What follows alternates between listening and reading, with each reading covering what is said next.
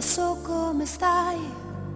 Tradita da una storia finita e di fronte a te l'ennesima salita.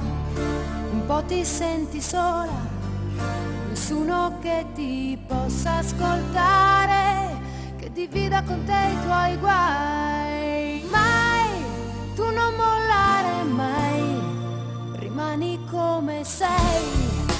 Insegui il tuo destino perché tutto il dolore che hai dentro non potrà mai cancellare il tuo cammino. Allora scoprirai che la storia di ogni nostro minuto appartiene soltanto a noi.